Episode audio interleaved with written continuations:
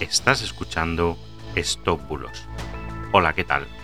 Yo soy Mr. Oizo y hoy te voy a hablar de las etiquetas de ropa de Shane que piden ayuda. Empezamos. Ya son cientos de miles y miles las veces que se han visualizado y compartido los vídeos en los que aparecen diferentes usuarios de TikTok mostrando etiquetas de ropa del gigante chino Shane e intentan confundirnos, diciendo que hay niños o trabajadores explotados que están poniendo mensajes ocultos en las etiquetas. En este caso, el supuesto mensaje dice necesito ayuda, need your help en inglés.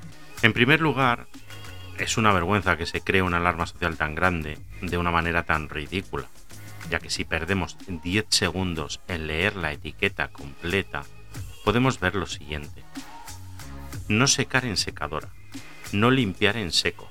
Con fin de ahorrar agua, necesitamos tu ayuda lavando con detergente suave la primera vez, para hacer las prendas más suaves. Esto dice la etiqueta. Evidentemente, como todo texto, cuando se saca de contexto una parte del mismo, pues pierde su significado o adquiere otro completamente diferente. Y es que si extraemos la parte necesitamos tu ayuda, pues parece cualquier otra cosa, pero no es cierto, no tiene nada que ver con la realidad. Así que lo único que podemos reclamar a Shane es quizás una mala redacción, pero nada más. Shane ha publicado mensajes en su cuenta oficial de TikTok explicando que estas etiquetas están mal redactadas y que solo piden ayuda para mantener la suavidad de la prenda. Están circulando también otras etiquetas con más supuestos mensajes de auxilio, como una en la que pone I have dental pain, tengo dolor de dientes, pero una vez analizada la foto te confirmo que no son imágenes actuales y que tampoco pertenecen al gigante chino. Los registros de esas fotografías son de 2014 y además no tenían ninguna relación con Shane.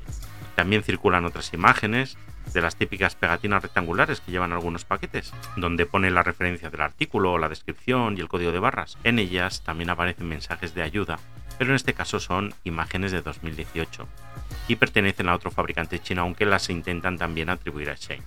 Haciendo honor a la verdad, es cierto que la organización Public Eye elaboró un reportaje donde diferentes proveedores de Shane denunciaban condiciones laborales muy precarias. Ahora bien, Shane respondió a este reportaje diciendo justo lo contrario, que son muy estrictos, que prohíben a sus proveedores la explotación laboral e infantil. Pero es cierto que cuando el río suena, y además con los antecedentes que tiene China en cuanto a la explotación laboral, es fácil caer en este tipo de engaño pero independientemente de que Shane explote o no a sus trabajadores, estas etiquetas son correctas y no es un mensaje de ayuda. Así que olvídate y no te paranoies. Esto creo que ha sido todo por hoy. Que tengas un día fantástico y hasta mañana. Chao, chao.